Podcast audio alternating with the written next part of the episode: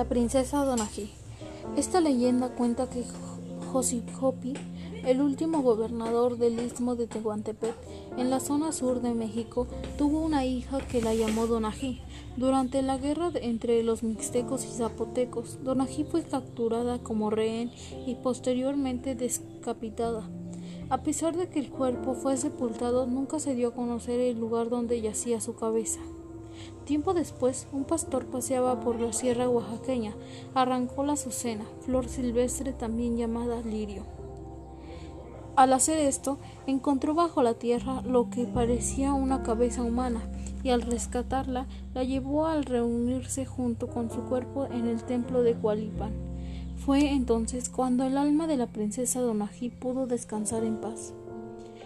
Este, entre otros muchos ejemplos que muestra hasta que este punto, la muerte tiene un rol relevante en las leyendas mexicanas y casi siempre va de la mano con los elementos narrativos relacionados con el drama.